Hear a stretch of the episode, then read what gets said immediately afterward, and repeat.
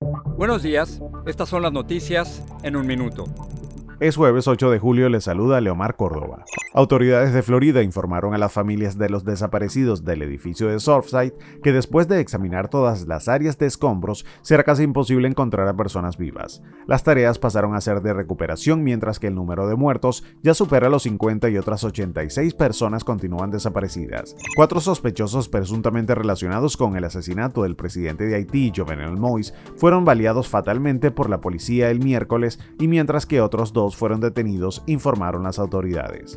La tormenta tropical Elsa dejó al menos una persona muerta en Florida. El sistema avanzó por Georgia hacia las Carolinas y Virginia, en donde el Centro Nacional de Huracanes advirtió que puede haber formación de tornados este jueves o viernes.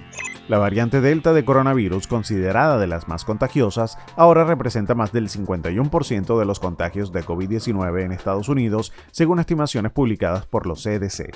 Delta representa más del 80% de las nuevas infecciones en algunos estados como Iowa, Missouri y Kansas. Más información en nuestras redes sociales y univisionoticias.com.